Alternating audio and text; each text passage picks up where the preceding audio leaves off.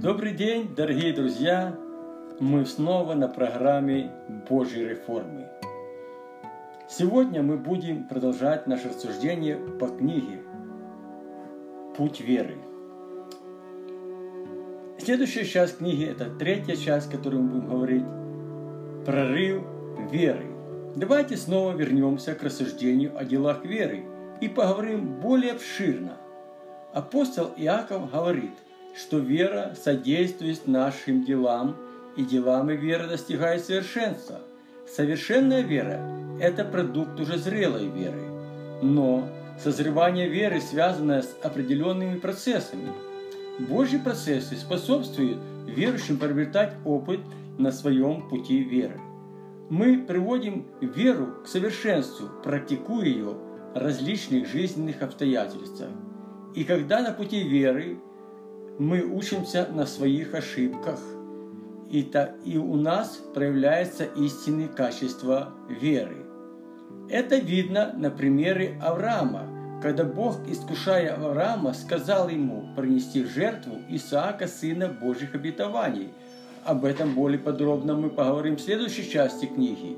А сейчас хочу направить вас к Слову Божьему и продолжить наше суждение о прорыве веры – то вы, прилагая к этому все старание, покажите в вере вашей добродетель, в добродетели рассудительность, в рассудительности воздержание, в воздержании терпение, в терпении благочестие, в благочестии братолюбие, в братолюбии любовь. И если это у вас есть и умножается, то вы не останетесь без успеха и плода в познании Господа нашего Иисуса Христа.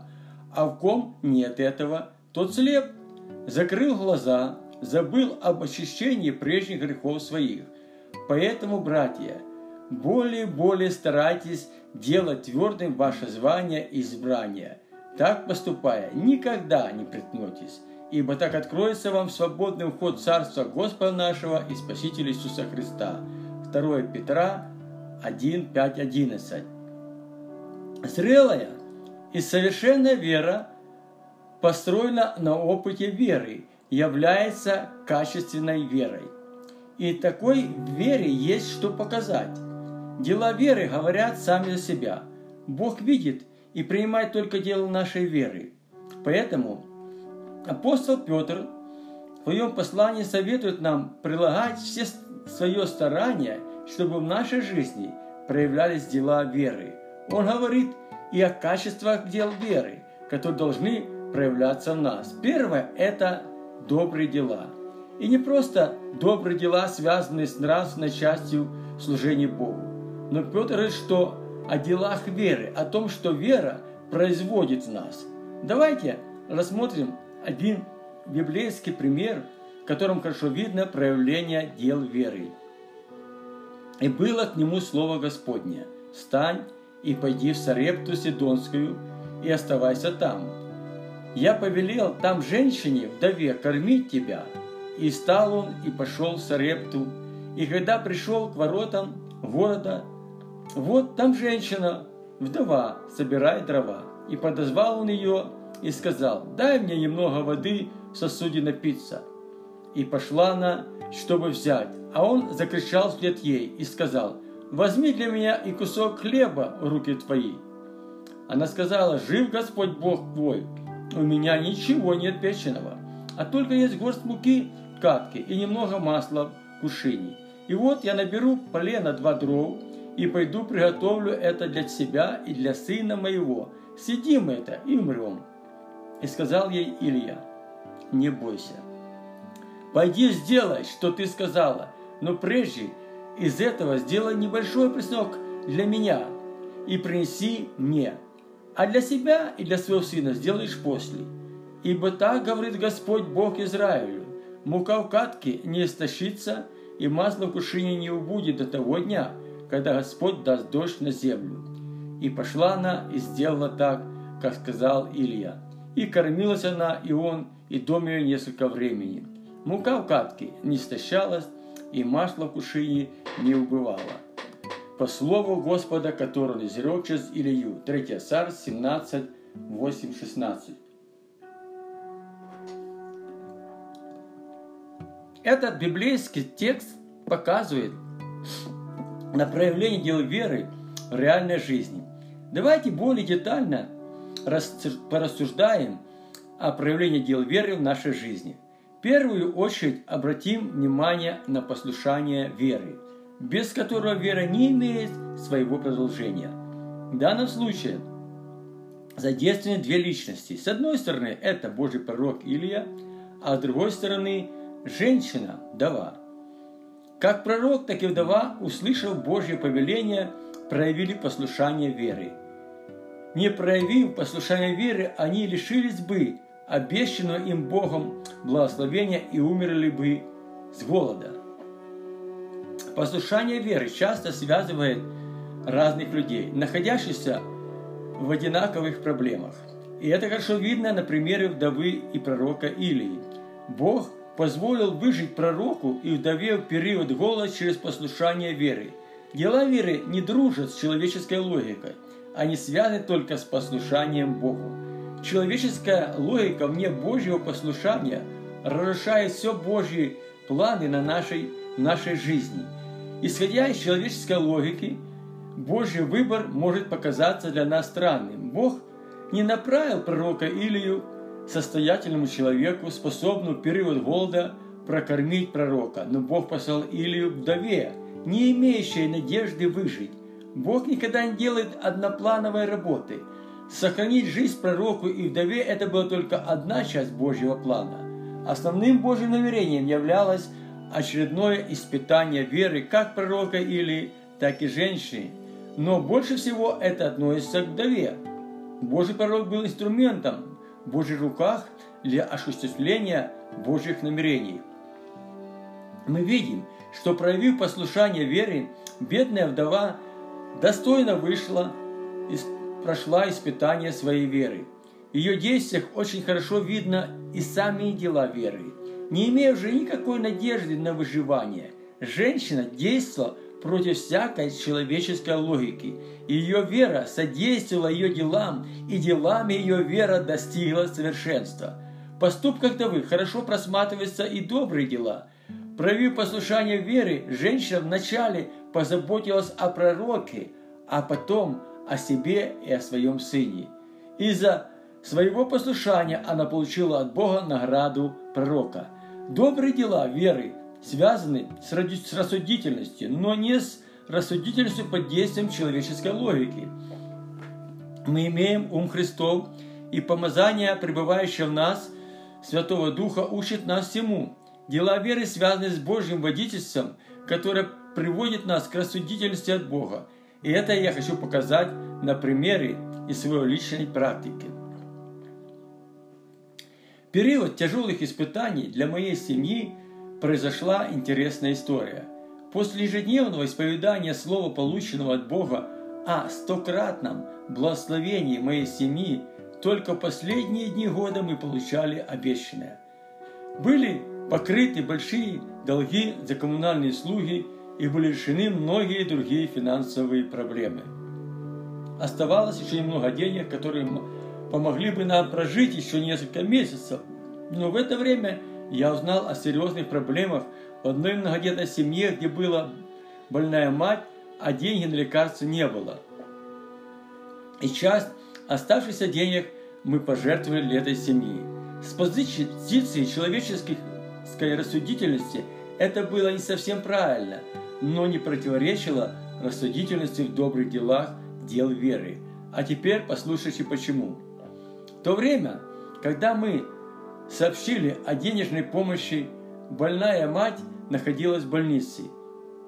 За деньгами приехали ее, ее взрослая дочь, которая только приближалась к Богу.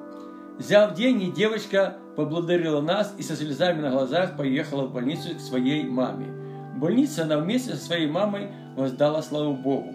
В данном случае мы видим разноплановые действия дел веры в области рассудительности. Многодетная семья не только получила материальную поддержку, но и Бог коснулся сердца этой девочки, преподав поучительный урок и остальным детям.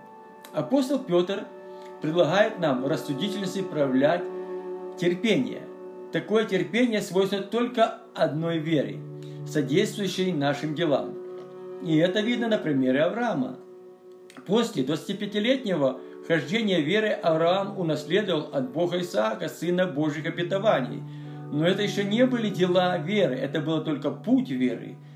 И опыт пути веры сделал веру Авраама, способной творить дела веры. Дела веры Авраама проявились во время искушения от Господа, когда Бог, искушая или проверяя Авраама, велел ему принести в жертву Исаака. Приводя в исполнение Божье повеления, Авраам проявил долготерпение. Этому помог ему опыт веры. За терпением следует благочестие. Благочестие – одно из самых важных качеств дел веры. Это твердое и непоколебимое следование заповедям Божьим. Чистое и непорочное благочестие – это отношение к людям, нуждающимся в нашем попечении. Благочестие – это еще забота о нашем личном освящении, что хорошо видно из послания апостола Иакова к церкви. Чистое и непорочное благочестие пред Богом и Отцом есть то, чтобы презирать сир, сирот и вдовьев в скорбях и хранить себя нескверненным от мира. Иаков 1,27 Люди, посвятившие себя на служение вдовам и сиротам, сохраняющие себя непорочным в этом мире, достигли зрелой веры, способной производить дела веры. Благочестие открывает нам путь в самые важные качества дел веры. Это связано с первой заповедью, данным Богом Израилю через Моисея. Иисус отвечал ему, первая из всех заповедей. Слушай, Израиль, Господь Бог наш есть Господь единый. И возлюби Господа Бога твоего всем сердцем твоим, и всей душою твоею, и всем разумением твоим, и всей крепостью твоею. Вот первая заповедь, вторая подобная ей. Возлюби ближнего твоего, как самого себя. Другой больше этих заповедей нет. Марка 12, 29, 31. Вера всегда находится в гармонии с надеждой и любовью. Любовь – это природа самого Бога. Пережив рождение свыше, верующие становятся Божьими детьми. В это время наше сердце наполняется Божьей любовью, которая приходит к нам от живущего Святого Духа. Божья любовь делает нас способными любить, Бог, любить Бога всем сердцем и любить ближнего, как самого себя. Но это возможно только при прямом участии нашей зрелой веры, производящей в нас дела веры. Мы не сможем любить Бога, и своего ближнего как самого себя, прилагая к этому нашу волю и человеческие усилия. Наша любовь эгоцентрична. Она направлена к людям, которые нас устраивают. Но любить врагов наших, благословлять проклинающих нас, благотворить ненавидящих нас и молиться за обижающих нас может только Божьей любовью.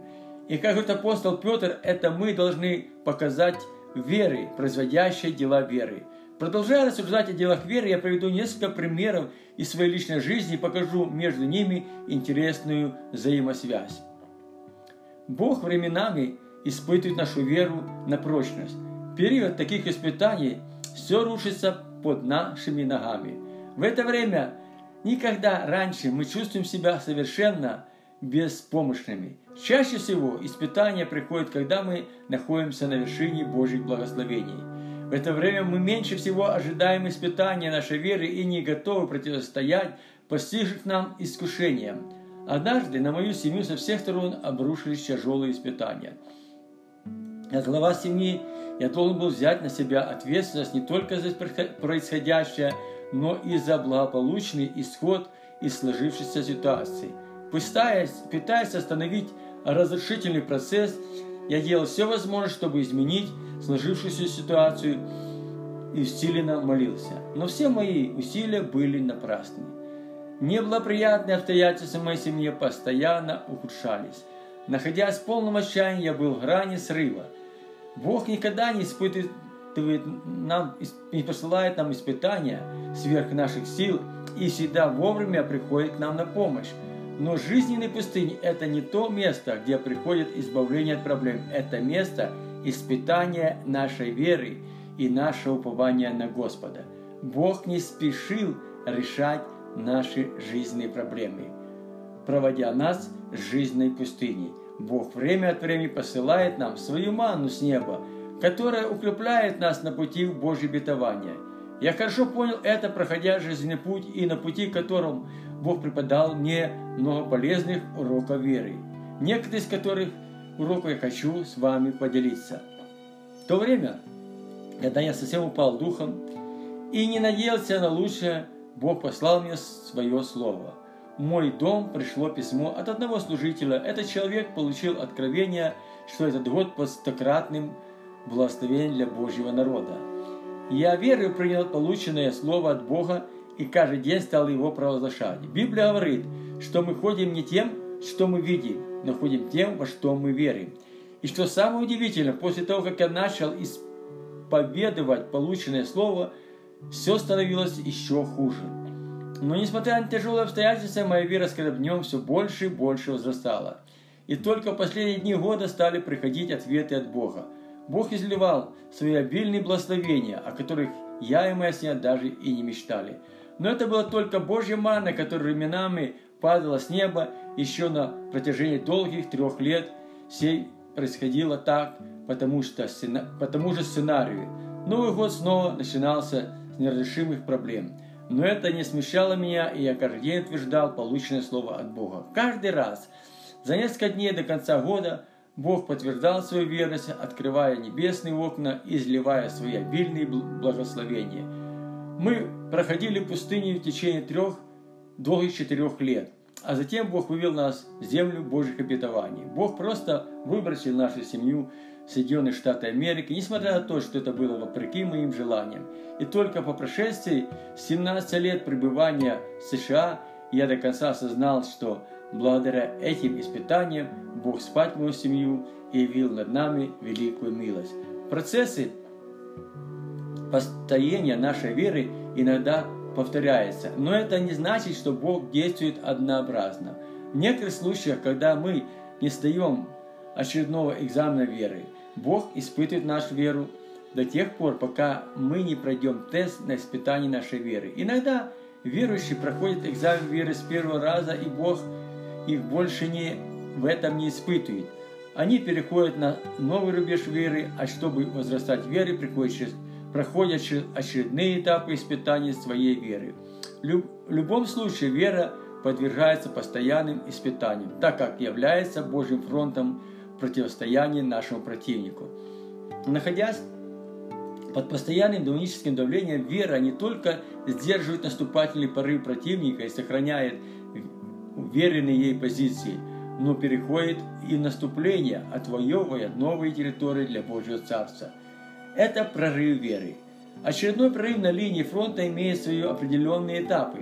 Первый этап самый трудный, так как пути веры стоят хорошо укрепленные вражеские позиции, и наша вера не имеет необходимого опыта в таком противостоянии. Прорыв через хорошо укрепленные позиции противника – и развитие дальнейшего успеха на пути веры – это еще не окончательная победа веры. Через некоторое время наша вера в очередной раз столкнется с сильным противостоянием противника. В этом противостоянии веры будет много общего с предыдущим противостоянием веры.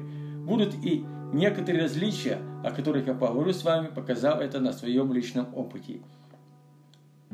Первый пример, о котором мы уже с вами рассуждали, это был прорыв через хорошо укрепленные позиции противника – оказывающее яростное противостояние нашей веры. Наше неотступное исповедание, полученное слово от Бога, это как подготовка длительным, и длительный штурм позиции противника, яростно сдерживающего прорыв нашей веры. До начала прорыва веры мы не испытываем сильного демонического противостояния, потому что не стремимся отвоевывать территории, находящиеся под контролем нашего противника. И только когда мы начнем прорываться в Божье обетование, находящиеся под демоническим контролем, на пути веры возникают серьезные проблемы. Чем ближе мы будем к заветной цели, все вокруг нас будет говорить, что мы не справимся с постигшими нас искушениями. Это вполне естественно.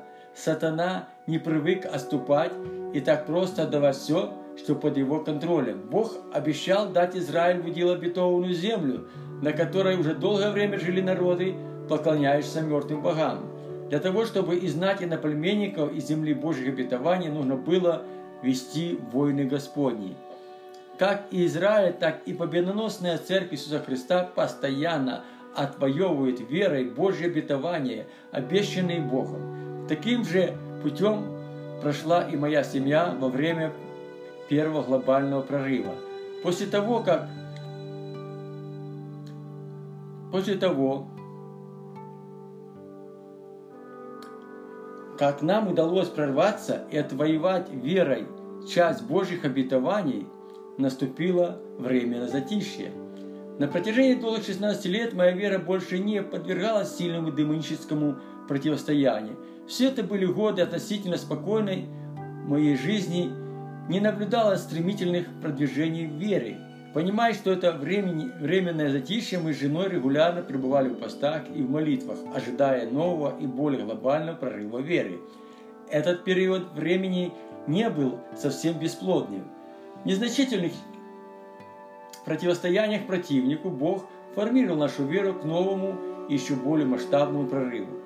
Опыт первого прорыва придавал уверенность нашей вере. Наша вера была гораздо тверже, чем во время первого прорыва. И противостояние противника уже не было таким сильным. Если в первом прорыве вместе с исповеданием Божьих обетований было много молитвенной борьбы, то же во втором прорыве выглядело все иначе.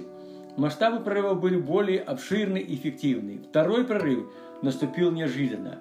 Как в первом прорыве, так и во втором прорыве ко мне пришло слово от Господа – Прошло 16 лет после первого прорыва веры.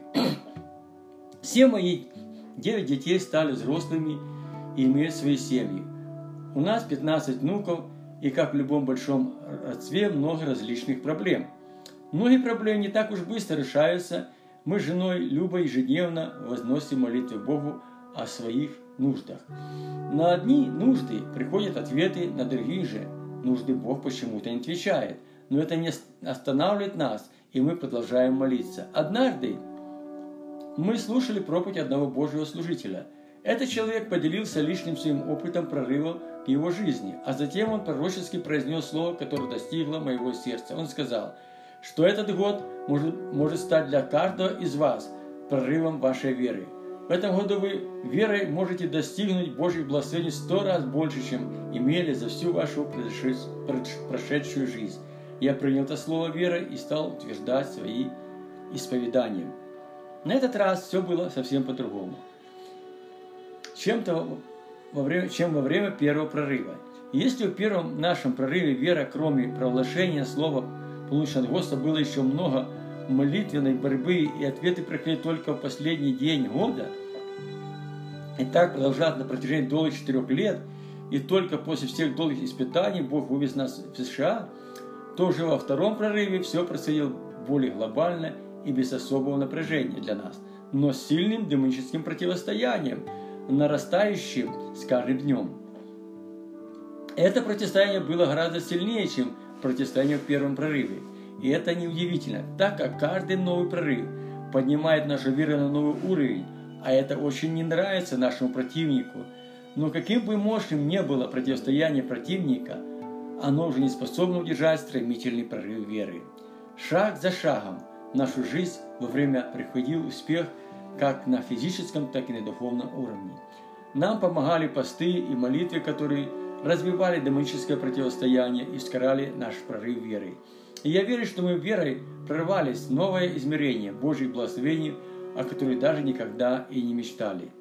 Для этого, преклоняя колени мои пред Отцом Господа нашего Иисуса Христа, от которой минуется всякое Отечество на небесах и на земле, да даст вам по богатству славы своей крепко утвердиться Духом Его во внутреннем человеке, верою вселиться Христу в сердца ваши, чтобы вы укоренные, укорененные и утвержденные любви могли постигнуться с всеми святыми, что широта и долгота и глубина и высота, и вразуметь превосходящего за любовь Христову, чтобы вам исполниться всею полнотой Божью. А тому, кто действующий в нас силой, может сделать несравненно больше всего, чего мы просим или о чем помышляем, тому славу Церкви во Христе Иисусе во все роды от века до века. Аминь. Ефесянам 3, 14, 21. Лейший враг веры – это наше сомнение, порождающее неуверенность. Не проявляя твер, твердость и неотступно в своем исповедании мы отступаем от истинной веры и начинаем исповедать два варианта веры. Божий вариант – это полное доверие Богу, и Божьи обетования начинают работать в нашей жизни. А сомневаясь в ответ от Бога, верующий в своем исповедании использует запасные варианты, допуская, что можно и не получить ответ на Божье обетование. И этим они сами выносят себе приговор, обманывая себя и разрушая свою веру, что хорошо видно из слов апостола Иакова. Но да просит с верой, и немало не сомневаюсь, потому что сомневаешься подобие морской волне, ветра поднимаемой и развиваемой. Да не думай такой человек, получишь что-нибудь от Господа. Человек, двоящимся мыслями, не тверд во всех путях своих. Иаков 1, 6, 8. Наша раздвоенность в исповедании лишает нас жизни по вере, останавливая движение нашей веры. Запасные варианты, касающиеся Божьей веры, это уловки дьявола, на которые часто подаются Божьи дети. Жить по вере приходит в нашу жизнь, Божь... жизнь Божьи благословения и исполняются Божьи планы. На нашем пути веры встречаются и ошибочные указатели, вводящие нас в сторону от Божьего промысла. Ложные указатели заводят в тупик нашу веру, так как, основываясь на полученном ведении от Бога, мы уверены, что стоим на правильном пути. Мне Бог преподал урок о ложных указателях веры, которые я хочу поделиться с вами. Однажды моей жене приснился пророческий сон. Люба видела меня вместе за столом, за одним столом с верующими из нашей церкви. В это время рядом с нами приземлился самолет. Неожиданно для всех я встал со своего места, взял свой дипломат и быстро направился к самолету. Мы не поняли этот сон, но через некоторое время я действительно полетел на Кубу. В городе Гавани находился мой сын, ему делали операции, он нуждался в длительном периоде восстановления. Меня вызвали к моему сыну как опекуна. Будучи пастором церкви, я передал служение своему помощнику и был готов к выполнению Божьей миссии от Бога. Имея откровение о Божьем посланничестве, я сразу приступил к его реализации. Гавану я, Гавану я взял с собой большой чемодан, наполненный до отказа детскими библиями с картинками и евангелиями. Лечебный центр находился в поселке Тарара рядом с Гаваной. В лечебном центре лечились тяжело больные дети с Украины. Курс лечения продолжался в течение одного года, а для некоторых детей даже несколько лет. Вместе с больными детьми в Тарара находились родители или родственники. На территории лечебного центра было помещение заброшенной церкви, я надеялся использовать его для церкви, который хотел начать в этом лечебном центре. На воскресные богослужения я планировал приглашать группы прославления христианских церквей Гаваны. Но все мои грандиозные планы это было только плод моего воображения. Они были построены на логике моего мышления, что я ошибочно считал Божьим ведением и движением Божьей веры. Бог не уполномочил нас продвигаться самостоятельно дальше начальное ведение без дальнейшего Божьего водительства. Божье ведение приходит к нам поэтапно, и мы должны находиться в ожидании тех пор, пока Бог не начнет открывать нам свои дальнейшие планы. В этом была моя ошибка. Поддавшись соблазну логического мышления, я стал действовать в направлении того, что видел своими физическими глазами. Бог не советуется с человеческой логикой, а действует против, противовес нашей логике. Бог попустил меня пройти этим путем, чтобы научить Божьему водительству и хождению Божьей верой. Прибыв на место своего назначения, я стал действовать по своему плану. Но очень скоро ко мне пришло разочарование. Люди не захотели слушать Слово Божье и менять свою жизнь. Находясь в отчаянии, я обратился в молитве к Богу, изливая пред Ним свою душу, но на все свои претензии к Богу я услышал странный ответ от Бога. Кто тебе сказал, что ты послал проповедовать этим людям? Ты будешь служить Словом Моим во многих кубинских церквях, проповедовать о вере. То, что возвестил мне Дух Святой, противоречило всякой человеческой логике. Это было мне подтверждением, что Слово пришло от Бога.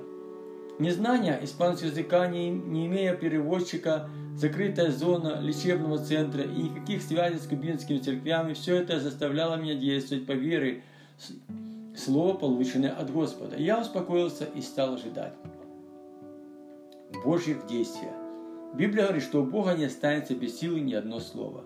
Бог сам позаботится, что сказанное слово пришло в исполнение. Нужно для Бога время. Вера приходит действовать тогда, когда сердце наше находится в полном покое. Если в сердце нашем есть переживание и тревога, там еще нет веры. Бог стал исполнять свое слово, и когда я находился в ожидании, через некоторое время Бог прислал ко мне двух молодых кубинских ребят и помог нам создать прочную надежную команду. Моим координатором был один из самых старых верующих Гаваны, который очень хорошо был знаком со многими служителями. Этот человек лично договаривался с ними о моем служении. Бог послал и переводчика, недавно обратившийся к Богу. А двое молодых ребят постоянно сопровождали меня и были моими попечителями. На протяжении 45 дней я проповедовал о вере в 25 церквях. И Бог сопровождал свое слово проявлением силы Святого Духа. Продолжая рассуждение о характеристике веры, давайте поговорим о малой и большой вере. Чаще всего наши желания и наши усилия направлены на достижение большой веры. И мы все делаем для того, чтобы это произошло как можно быстрее. Но такой выбор противоречит закону возрастания посеянного семени. Этот закон одинаково относится как к физическим зернам, так и к духовным. И это мы видим из слов Иисуса Христа, записанных в Евангелии от Матфея. Иисус же сказал им, «По неверию вашего истинно, истинно говорю вам, если вы будете иметь веру за горчичное зерно, искать и горе это перейди отсюда и туда, и она перейдет, и ничего не будет невозможно для вас». Иисус Христос говорит о вере с горчичное зерно, которое двигает с места большие горы. Но горчичное зерно самое маленькое из всех злаковых зерен. Как в физическом, так и в духовном мире все законы сеяния и жатвы действуют по возрастающей. Что-то большое не происходит а само, само по себе. Такие вещи противоречат закону сеяния и жатвы. Это проявление разного рода колдовства, в одно мгновение производящее из большого маленькое или из маленького большое. Вся демоническая структура построена на противлении Богу и действует противовес Божьим законам. Если мы стремимся к большому, игнорируя малым или пренебрегая процессом возрастания от малого большое, мы противимся Богу. Из-за этого возникают проблемы, и мы не способны их преодолевать. Стремление достигнуть большой веры ускоренным путем – это ложный путь, который ведет к разочарованию. Путь большой веры приходит через самую маленькую веру. Давайте теперь посмотрим, по каким критериям малая Божья вера возрастает большую. Божья вера уподобляется горчичному зерну, и всякое зерно сеется в землю. В земле зерно проходит через определенные процессы. Эти процессы в начальной стадии полностью сокрыты от наших глаз. Горчичное зерно в земле проходит период своего погребения, умирая для себя, чтобы дать жизнь большому дереву. Понимание принципа возрастающей веры, мы будем смотреть на малую веру, защищенное зерно, как на большую веру. Исповедуя веру, защищенное зерно – это видеть и исповедать не маленькое зерно, а большое дерево. Пройдя через погребение, горчичное зерно отдает свою жизнь ради будущего дерева и становится невидимым для физического глаза. С этого момента вера в горчичное зерно – исповедует не маленькое зерно, а большое дерево. На таких принципах построена библейская вера, называющая несуществующее как существующее. Понимая принципы действия Божьей веры, наше стремление всегда будет направлено к тому, чтобы переходить из малой веры в большую веру. Иногда верующие, разочаровавшие в своей вере, открыто заявляют, что у них нет веры. Это очередная ложь дьявола – Такие верующие не имеют даже самой маленькой веры, но как и все неверующие люди во что-то верят. Но это не Божья вера. Божья вера приходит к нам от Бога, и она действует, когда мы ее провозглашаем. Иногда Бог испытывает нашу веру на прочность. Нам необходимо запастись терпением и довериться Богу. Об этом радуйтесь, поскорпев немного теперь от различных искушений, дабы испытанная вера ваша казалась драгоценней гибнущего, хотя огнем испытанного золота к похвале и чести, славе явления Иисуса Христа. 1 Петра 1, 6, 7. Мы возрастаем в Божьей вере. Переходим с одной этапа веры в следующий. Неотступно исповедуя веру в течение длительного времени. Это видно на примере Авраама. Бог, искушая Авраама, еще раз испытал на прочность его веру. Даже после того, как Авраам получил долгожданную Исаака, но и на этот раз Авраам был тверд и непоколебим в своей вере. Он уверенно исповедовал свою веру Божьих обетований, зная, что Бог сильно воскресит из мертвых Исаака, сына Божьих обетований. И только после этого Авраам стал нашим отцом по вере. Бог принимает только нашу веру, так как без веры Богу угодить невозможно. Есть еще вера, не связанная длительными процессами, и приходит действие сразу после нашего исповедания. Мы можем видеть проявление такой веры при крещении Духом Святым, в исцелении, в освобождении от одержимости и депрессии и в некоторых других случаях. Горчичное зерно веры настолько маленькое, что его невозможно увидеть невооруженным глазом. Хорошо рассмотреть горчичное зерно может только помощью микроскопа. Так и вера, горчичное зерно, очень маленькое и проявляется через провозглашение. Верить в то, что мы уже видим, не является Божьей верой. Верить – это исповедовать то, чего мы еще не видим, но знаем, что сказанное нами придет в исполнение. Очень часто наше неверие закрывает нам доступ к Божьей вере. В сражении со своим неверием к нам приходят ответы от Бога тогда, когда мы утверждаем свою веру через исповедание Божьих обетований. И это хорошо видно из слов отца пророка, одержимого злым духом одного пророка, одержимого злым духом. Иисус сказал ему, если сколько-нибудь можешь веровать, все возможно верующему. И в тот час отец воскликнул со слезами, Господи, верю, помоги моему неверию. Матвея 9, 23, 24. Ну и года человек страдал из-за сына, одержимого бесом. За освобождение мальчика молились ученики Иисуса Христа, но не могли знать беса.